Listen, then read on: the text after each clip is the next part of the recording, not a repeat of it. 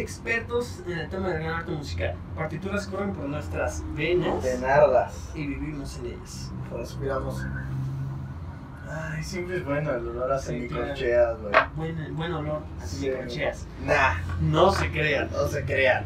Este, bueno, nuevamente aquí en el, en el podcast. En el podcast, Bienvenidos, no video.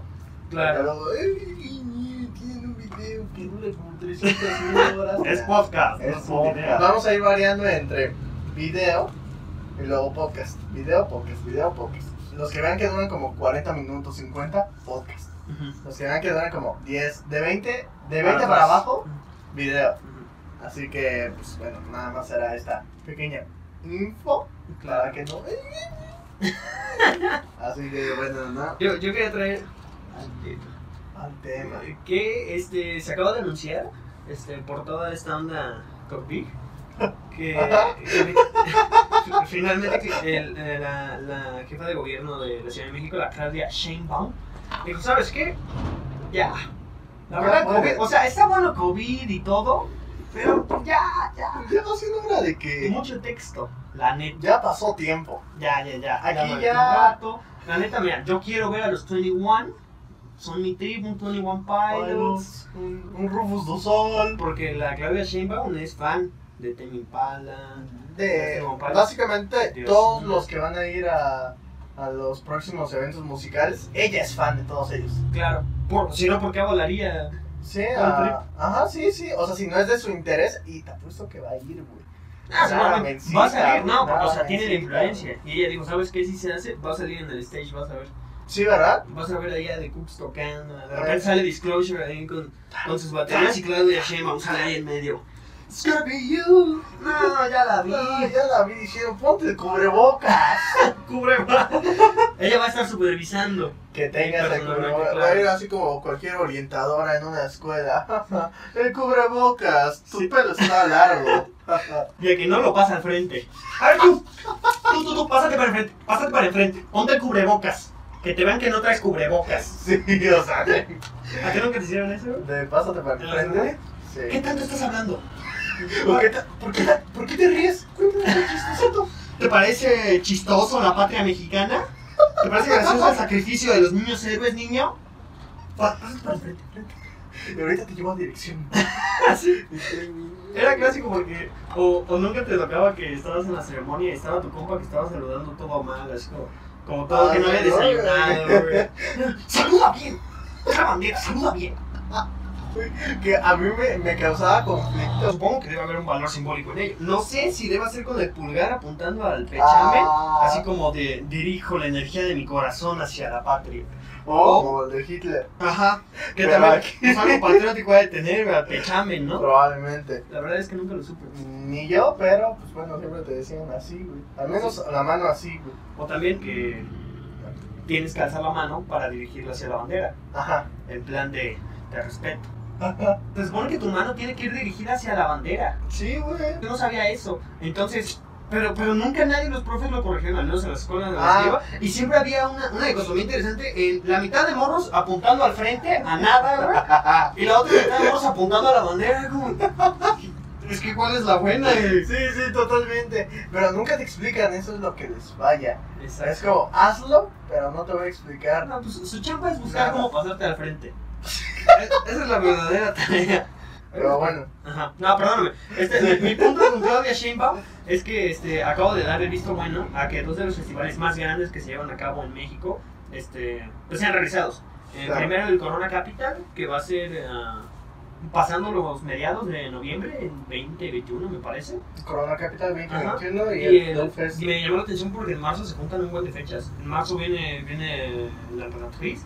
Este, en marzo regresa Soda Stereo a- Ah, al Palacio de los Deportes. Sí, vale la pena. Vale la pena por irlo a ver, pero si el dinero lo, lo dividieras entre la cantidad de horas que estás en el evento, o sea, te saldría muchísimo más barato ir al Coca-Cola Flow Fest por más tiempo. Ajá. Totalmente. Y la Emperatriz pone que son dos horas, te saldrían como 400 pesos la hora, como 400, 500 pesos la hora. Sí, sí, sí, sí. Y el Coca-Cola Flow Fest te saldría, no sé, pone 100 pesos la hora, 80 pesos la hora. Sí, por haber visto a Ozuna, Jay Cortés, Raúl Alejandro, Nati Peluso. Y Yandel, Snowball Product, el Bizarrap. O sea que, no sé, es que se ve que se va a poner bueno, güey. O sea, se ve bueno, pero, güey, yo no puedo. creo que todo mi gusto. Yo creo ahí define todo, güey. Es como me gusta más Sí, esto que lo otro, güey. Y yo creo el hecho de, te digo, de lo especial que hace que esa banda haya venido por segunda, es su segunda vez que viene a México, güey. Y digo, no puedo perderme, güey. No sé en qué momento vaya, Pues sí. a- vayan a venir, no sé, dentro de 10 años, güey. Ya va a ser como, pues. Vamos a Francia. O vamos a Francia, güey. Siempre están dando conciertos. Diario. Siempre. Le, llegas, les tocas al estudio, güey, me tocas unas dos rolas. Ah, sí, güey, güey, güey. Güey, güey, somos los carapes. Güey, güey. Sí, que un viejo y no. ¿Cómo perro no? Entonces, pues yo, es eso. Además de que la. O sea, pues bueno, están tocando en vivo, ¿no? No sé si los del Coca-Cola Flow Fest lleven, pues, bueno, algo de banda en vivo, ¿no? De, de música en vivo. Cuando estuve viendo presentaciones del Coca-Cola Flow Fest, creo que fue en el 2018, güey. Este, que los primeros los llevaron a cabo de Forzón. Este, pero bueno, para más información del Coca-Cola Flow Fest, vayan a ver este, el video, que me parece sale... A ver, ¿este- ¿este podcast va a ser primero? Sí, ¿no, güey? Porque tendrá que ser uno y uno. Va a ser primero. Ok, este, vayan a ver el video, este, que sale dentro de la siguiente semana sobre Coca-Cola Flow Fest. Ahí realmente lo abordamos más. Sí, hablamos más sobre qué es el. Coca-Cola Flow Fest. Por si se quedan con la duda de, o sea, pero es que ¿de qué están hablando estos chavos? Sí, ¿por qué me están hablando de esta que no me sirve? Pero bueno, estaba viendo la presentación de, de Nicky Jam, este, cuando le tocaba ahí en el Flow Fest. Y yo no sabía que ese güey tocaba el teclado. ¿Y toca Me llamó- teclado? O sea, es algo muy sencillo, es nada más, es, es un mismo acorde haciendo el ten, ten, ten, No, bueno. ten. Pero, o sea, estéticamente sí lo sentí medio, medio disonante, fue así como raro de, de que nunca había visto a, a un artista, ajá, bueno, o en general del, del género urbano, tipo reggaetón o trap, este, tocando un instrumento mientras estuviera cantando. Ok. Entonces, yo creo que eso fue mera, mera cuestión de, de no haber estado acostumbrado a ello, pero me desentonó un poco. O sea, porque al contrario, eso me daría muchísimo gusto que, que estén tocando, o, o que sí haya instrumentos en, en vivo, que haya una musicalización hecha en ese momento mientras ellos están haciendo cosas encima. Claro. Creo que le daría un valor agregado porque hay más feeling. Más feeling, Porque- totalmente. Porque sí, o sea, sientes el, el valor humano que Sí, está de, tocando de ahí. que una persona está tocando un instrumento es como, uy, Sí, o sea, no y- sé, güey. o sea, puedes tener a banda que está tocando el beat y tú cantándole encima, Ajá, Lo que es más caro. Sí. Entonces, pues bueno, tanto al artista, eh, bueno, a quienes manejan al artista y al evento y eso, pues tener que pagarle más gente y eso. Pues, bueno, es, es- más problem. y creo que es parte también de las razones por las que este tipo de géneros, o por las cuales los artistas como tal de, de unanimidad, de- bueno, no unanimidad, unitarios, Ajá. artistas unitarios y de uno, este, últimamente han, han proliferado tanto porque las disqueras y los hombres que realmente le están metiendo dinero a que estos artistas estén sacando música, porque llevan en sus inicios y eso, pues no tenían el dinero para pagarse hacer su música, ¿estás de No, acuerdo? claro no. Alguien tuvo que financiar ese proyecto, Sí, pero es muchísimo más fácil tú como empresario financiar la carrera de una persona a financiar una banda de cuatro o cinco personas que además se tienen más tiempo trabajando en un estudio y eso, pues porque hay más opiniones encontradas y demás. Sin embargo, en vivo, yo creo que, no sé, yo soy muy partidario de que si vas a hacer presentaciones en vivo tienes que dar lo máximo que tienes como artista. ¿Sabes por qué tampoco me convence tanto ir al Coca-Cola Flow Fest? güey? Porque, Porque no estoy muy seguro de que todos los artistas que vayan den un super show a pesar de que no tener algún... Pues una banda de fondo, ¿sabes? ajá. Yo sé que Nati Peluso hace shows increíbles. Eh, Ella la quiero ver. Entonces, ella sí tengo ganas de verla porque pues, se ve que baila y hace cosas y no inventes. O sea, digo, si no vas a tener como algo en lo que... O sea, si nada más vas a estar tú cantando y bailando sobre el escenario, pues, no sé, me- Yo puedo hacer eso, güey. Pero si le agregas, no sé, una coreografía, personas bailando, algo de show en, en el escenario, bueno, ya es más entretenido de ver, güey. No, nada. Además, lo que estábamos comentando de, de ir al Flow Fest, que a ti, tú- que tú dijiste así como, ay, pensé que era una macro fiesta. Esa idea me prendía bastante, o sea, la idea de que realmente fuera, fuera una fiesta en grande. Sí. Precisamente es un soundtrackeada en vivo para esos hombres, pero digo, la verdad es que yo no he ido al Coca-Cola Flow Fest. Ninguno de los dos hemos ido Este, pero al haber estado pues viendo qué onda con, con los eventos y eso, pues estuve buscando presentaciones y demás. Pero no, o sea, realmente es, es como un concierto. Sí. Y es toda la gente que está ahí para ir a ver al artista. Y realmente esa no sería mi, mi motivación para ir al Coca-Cola Flow Fest. No sería realmente ir a escuchar a Raúl Alejandro, ¿sabes? Sería igual y sentirme... Capaz si le pasa lo en su presentación. Sí, de que se le olvida prenderle el autotune, ¿no? Aceptaste Mis latidos. Yo me sentiría un poco ofendido de haber pagado por... Por eso. claro, güey. La verdad, güey. Que al final de cuentas, pues, lo cool del Flow Fest es de que si, por ejemplo, Farruko hace una pre- presentación fea, probablemente eh, Wisin y Yandel hagan una chida. Ajá. Entonces ya tienes como un, ay, mira, esto estuvo feo, pero Sí. afortunadamente esta estuvo bien increíble. Eso está cool, ¿no? Que en los festivales tienes una amplia gama de posibilidades de la cual escoger. De la cual poderte pasar bien, o sea, tu momento. Sí, o sea, también si saliste de ahí y nada te gustó, es como, bueno, bro, ¿tú ¿qué hacías ¿Qué aquí? hacías O sea, aquí? Algo Claro. te tiene que haber gustado. Sí, sí, sí. También una, una de las razones por las que no me, no me convence tanto ir es que no, no me sé tantas canciones. güey. De Mike Towers, la neta, no me sé ninguna canción más que las que tiene con colaboraciones por ahí, güey.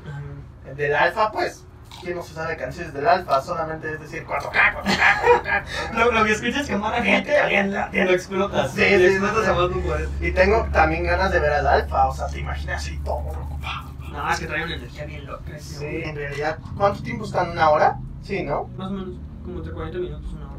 De 40 minutos me voy a saber 6. Es mucho tiempo, ¿no? Es mucho tiempo para una persona que... Que no se la sabe. Sí, va a ser como... ¿Y a qué hora pasa el otro que me? Como en todas las fiestas que siempre existe esta persona de...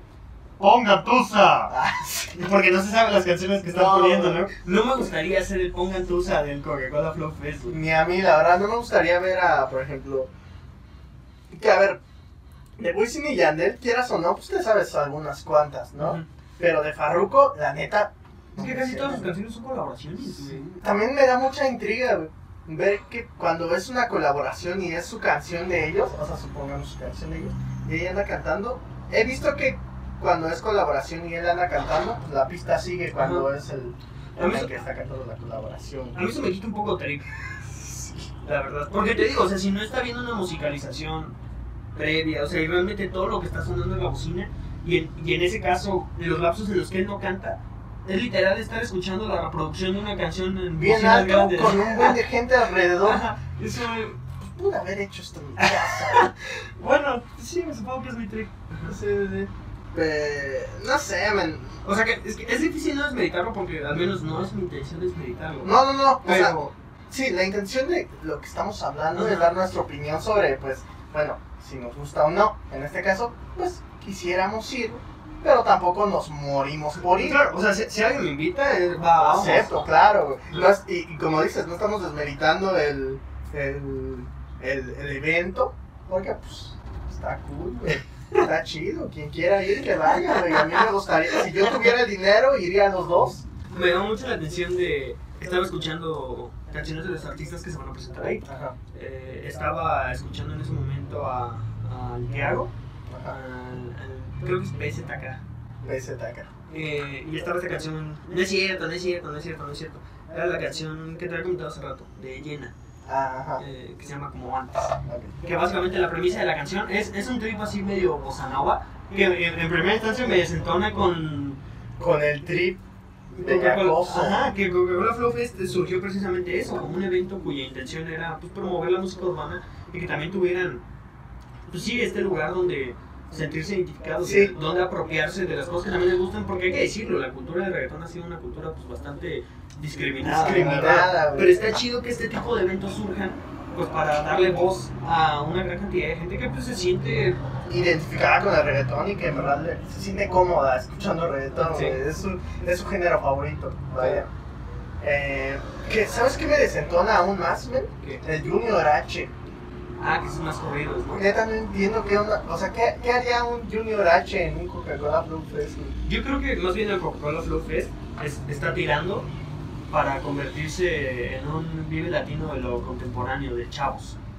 Ok. Entonces pues empiezan a meter a Nati Peluso y eso que realmente no hace reggaetón. No sé. Pero creo que ese ha sido un muy buen acierto mercadotécnico por parte de, de toda la industria, el, el dejar de llamarle reggaetón y nada más denominarlo música urbana. Urbana, sí. Porque, porque, o sea, si hay algo que esté sonando en, en lo urbano Así como que veas que está de moda entre los chavos y eso, que, que podrían no tener tendencias o, o haber colaboraciones o moverse dentro del medio del reggaetón y del trap y de esto, como llámalo música urbana.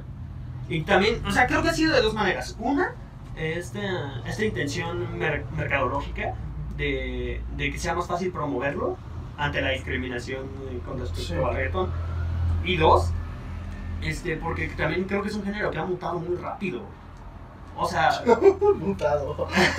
Bueno. esa palabra.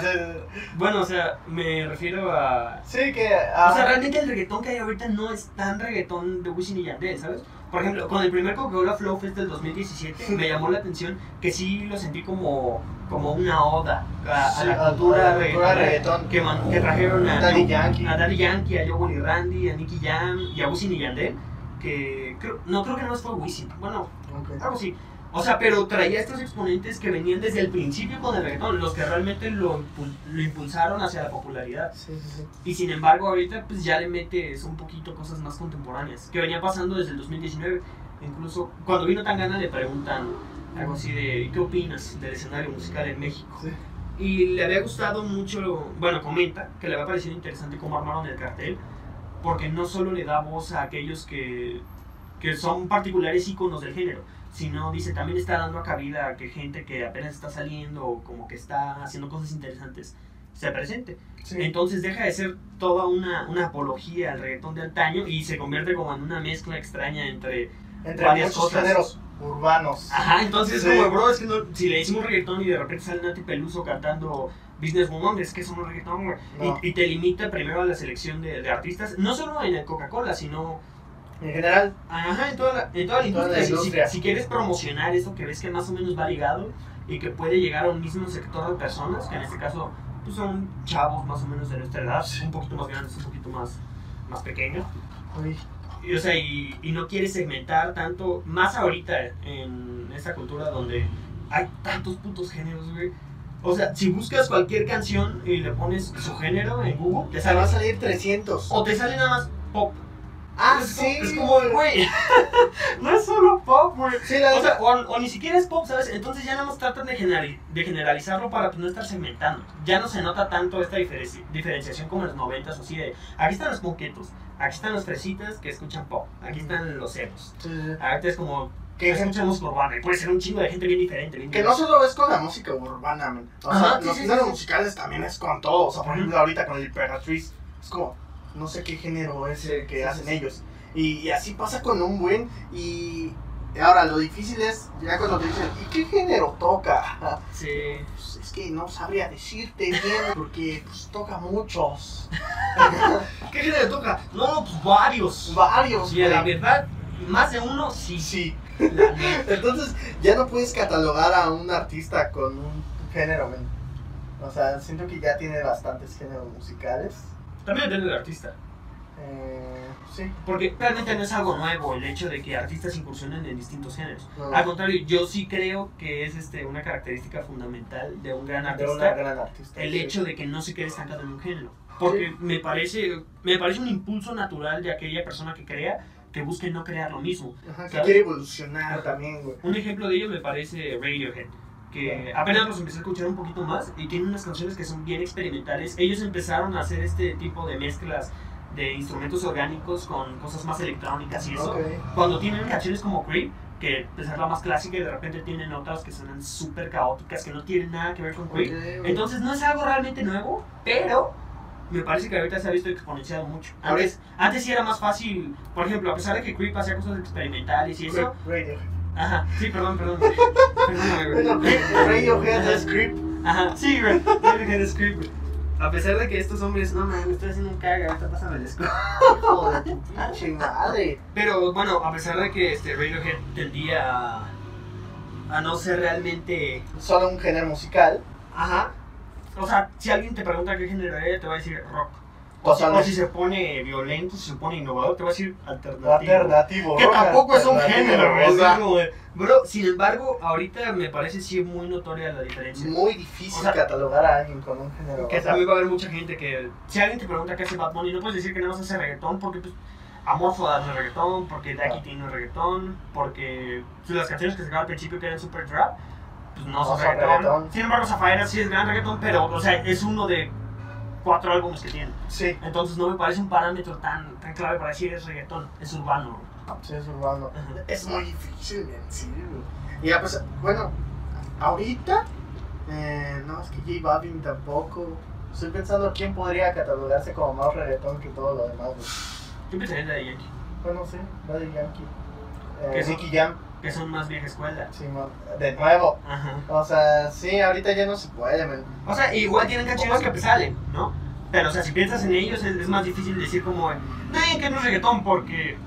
Ay, qué difícil, ¿no? Esto de los géneros, ¿en qué momento, güey? ¿Dónde vamos a parar? No, no, que Dios está chido, la neta, ¿no? Sí. Está chido que pues, los, los artistas ya quieren incursionar en diferentes géneros musicales, güey, como Tangana, ejemplo, que decía que estaba cansado de que lo estuvieran catalogando como trapero. Dice, ya, ya basta. Que Ya cuando- no quiero. Y cuando empezó a sacarle más canciones, todos los traperos, sus amigos, ya no eres trapero de verdad. Y él, pues es que no, me gusta hacer otras cosas. O sea, tío, ¿qué estamos? Eh, tío. Eh, tío. ¿Qué te pasa? ¿Qué cojones? No es mi culpa tu falta de visión, tío. Sí. Fíjate que también me, me parece interesante ahorita que hablamos este, de divergencia de de también los tóxicos. también los ambientes tóxicos en los que se desarrolla el mismo género. No me parece que sea particular de, de nada más eh, el trap o del reggaetón, sino también el rock, de todos esos Ah. artistas que hacen rock y de repente dejan de hacer rock. O sea, lo- los del mismo medio y los fans del el artista que hizo rock dicen, ¿cómo te atreves a defraudar nuestro género? Claro, como Metallica lo que hizo. Que invitó a J Balvin a Que hacer bueno, la J. Balvin se mamó haciendo esa canción. ¿Por qué estoy? Porque pues, el inicio es como de, bueno, está cool, ¿no? Que haya, que haya rapeado sobre la misma base de la canción. ¿Qué canción era, no? Never I Roam. Sobre esa canción de rapero, bueno, me pareció un poco, me pareció cool, ¿no? Pero ya después, el, el punto en el que de la nada cortan, así todo, cortan, y, y suena la canción.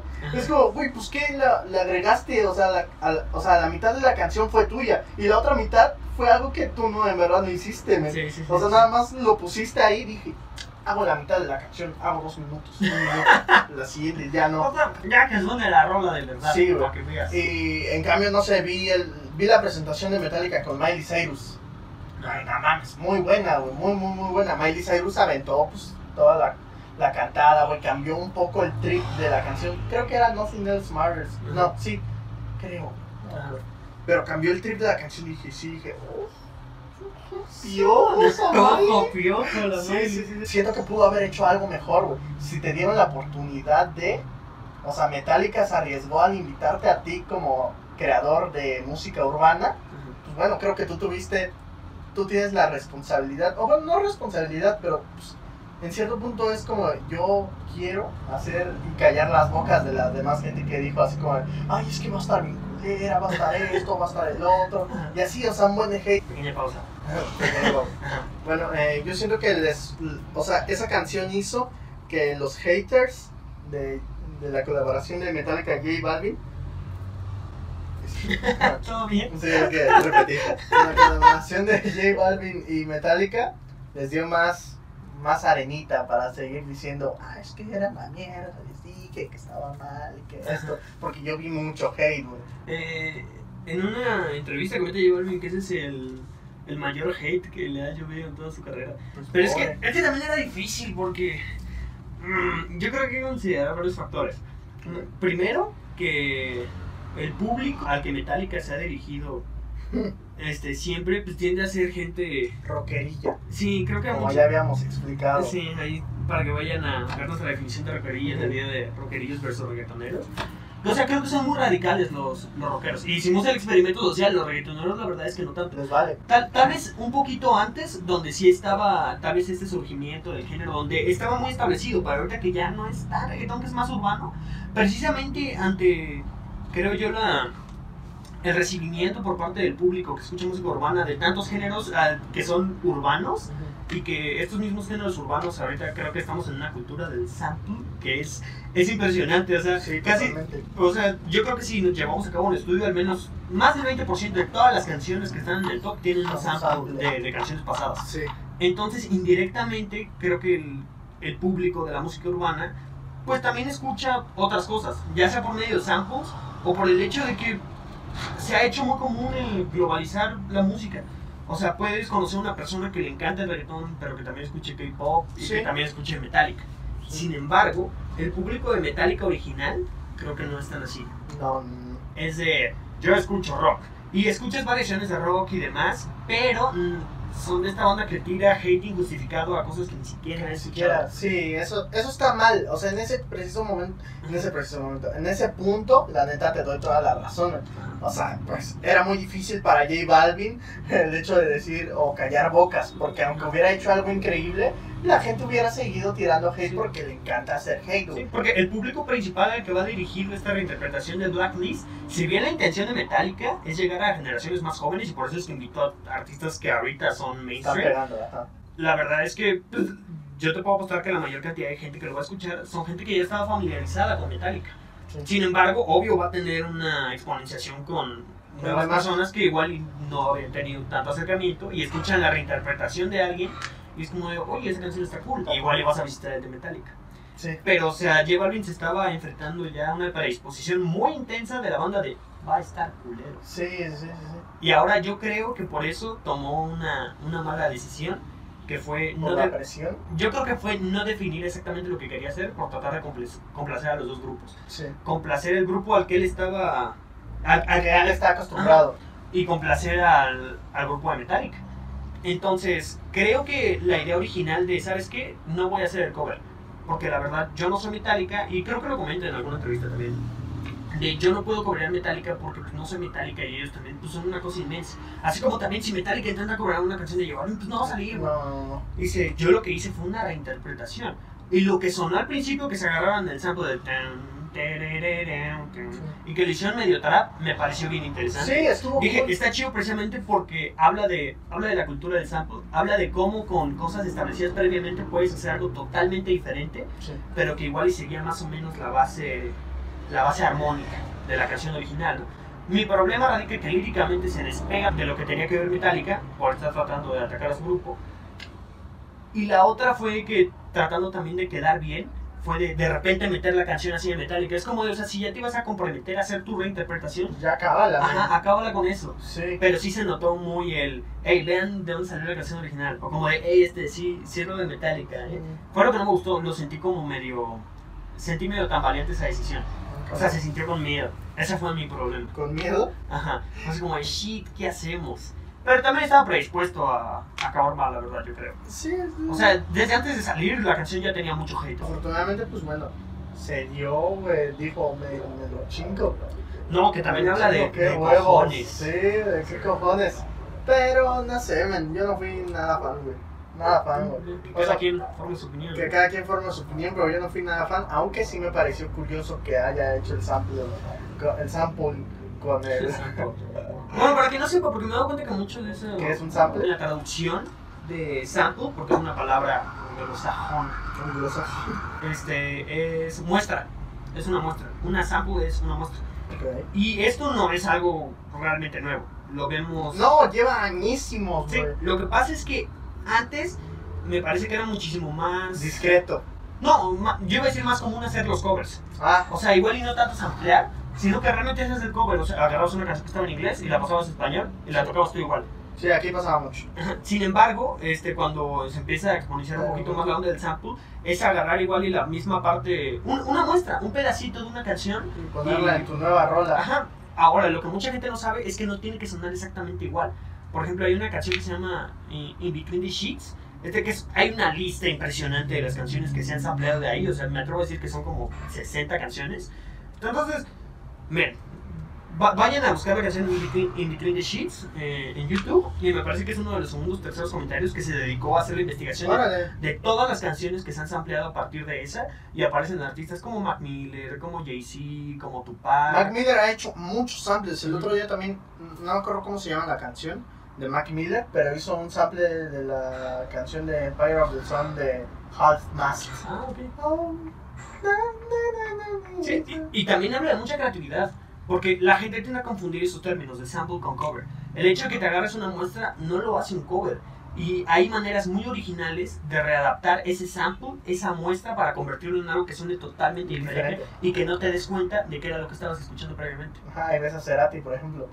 Que sí, bueno, me parece es que es, es muy amplio. Sí. Pero casi toda la carrera de, de Cerati como solista está sustentada en samples, pero la manera en la que él las adaptaba y las reapropiaba ah, le daba un toque totalmente diferente a la canción. Y siento que antes era mucho esa, esa magia, man. De samplear algo y, de- y, y ponerle tú tu toque completamente a la canción y hacer diferente ese sample, güey. O sea, lo agarraste y lo adaptaste a tu canción. Siento que ahorita ya es un poco más de hago el sample y lo pongo ahí. O sea, ya no lo readapto tanto a mi canción No sé, como güey, antes. yo estoy en total desacuerdo. Pues, ah, por ejemplo, que estoy pensando en una. Pues, o sea, siento que es que, también de- depende de la canción, pero yo, yo lo veo mucho en el hip hop. El hip hop se sustenta en puros samples que muchas veces están hechos muy discretamente. ¿Sabes cuál me parece una clara copia? La canción esta de Sugar Sugar. Que se los amplía este, Robin Schulz y lo hace en su canción. Sí. O sea, ese es un ejemplo relativamente reciente, que es una manera de Bueno. adaptar esta, esta parte de la canción y lo hace totalmente diferente. Bueno, no tan reciente, güey. Ya lleva tiempo. ¿Cuánto? ¿Qué, unos seis Uy. años, algo así? Yo digo que más, güey. ¿Cuándo salió? este- Sugar Sugar tiene rato. No, ¿Pero no, la la Schulz? eh, ¿Cómo se llama? Eh, Sugar. ¿La canción? ¿Se llama Sugar? Kanye West también vive Sí, samples, güey. sí, mucho, mucho, Pero mucho. muy bien. Sí, Pero bueno, también depende del género de música, güey. Sí, En el que sí, sí, estés por- ampliando algo, güey. O sea, O sea, no debería ser un requisito, pero No. creo que se ha visto así. Que, que en ciertos géneros este, se readapta un poquito más para que se cambie Ah, más el sample. Que, que, que yo, yo lo he visto mucho en el hip hop. Me gusta mucho cómo tienen esta manera de samplear. Por ejemplo, Kanye West lo hace muy bien. O esta, nada más eh, del último álbum de Drake, eh, Certified Lover, eh, Way Ah. Too Sexy. Ajá. Que ese sample no me parece muy cambiado, pero me parece muy bien adaptado. Eh, Way Too Sexy for my love. ¿Cuál más? sexy. Ah, Mystery Lady, la canción que sampleó Drake. Sí. Bueno, eh, Mystery Lady es la canción que sampleó Drake de Masivo. Ajá. ¿Cómo Ah, para se- su, para de. Certified Lover Boy, ¿no? La primera canción. No me acuerdo cómo se llama. Es la primera canción. Igual, eh, OK OK de Kanye West en el álbum este de Donda sampleó una parte de una canción de Kanye, de Kanye, de, Él se de samplea a sí Drake, mismo. de Drake, güey. Y básicamente la canción de OK OK de Kanye estirándole a Drake. Y no me acuerdo del verso, pero agarra esa parte de una canción que se llama de Drake eh, Behind Hands, que ya lleva, no sé cuánto lleva, pero está bien chida, güey. No la había escuchado, güey. Y fue como, llegué a Drake porque andaba viendo toda su discografía, llegué a ella y me di cuenta de que pues, la de OK OK y esa Era la tiene un misma, sample. Y fue como, ¿qué pedo, no? Ok, Y, ya, y pues, pues, básicamente fue eso, güey. Hay, hay, Hay- hay maneras muy diferentes de hacerlo. Sí, sí, tanto. También, ¿sabes cómo puede ser un sample, güey? Que no necesariamente tiene que ser una tonadita, güey, o un cierto No, instrumento o pues, así. el beat, Te pones volar el verso. Ajá, también. o la parte de la letra. Ajá. Pasa hay una canción de Rihanna, perdón, no tengo el nombre, güey. ¿Cómo Que fue que no, no me acuerdo porque la canción de Rihanna la verdad es que no me gusta, güey. Ok. Pero me llama mucho la atención que una parte mete el corito este de Wanna Be Starting Something de Michael Jackson. ¿eh? De Mama say, Mama say, Mama Uy, quizá, no sé qué Mama say, canción Mama es. relativamente famosa, es bastante famosa esa canción de Rihanna. Y me acuerdo que yo era pequeño y escuchaba mucho Michael Jackson, la verdad.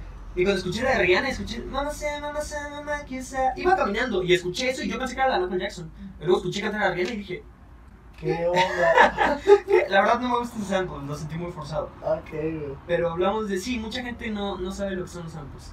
Pero bueno, ya habrá otro momento para explicar los samples. ¿En qué nos quedamos? Ah, sobre la, diver- la diversidad de géneros que hay, güey. Básicamente es Ok. eso. Qué chido. No, no, soy, la última oración, güey, para. Está bueno.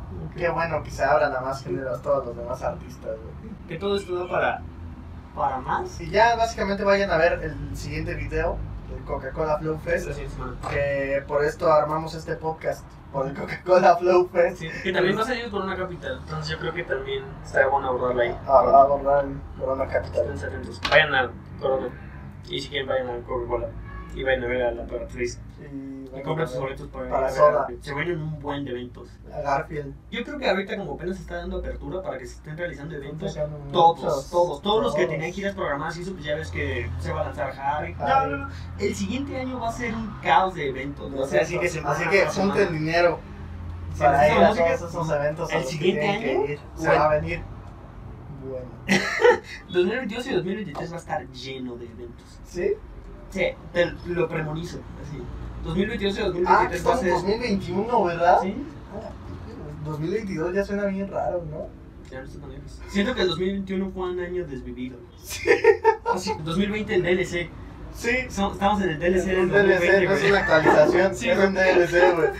Bueno, eso es todo por hoy. Esperamos que hayan aprendido cositas. Que les haya gustado. Que se están alistando para los festivales. No sean críticos, no sean radicales, reggaetoneros, no sean radicales. Rockerillos. Eso ya no está la moda.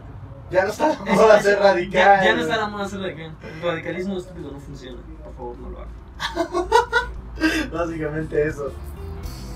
Adiós, Cámara. chavos.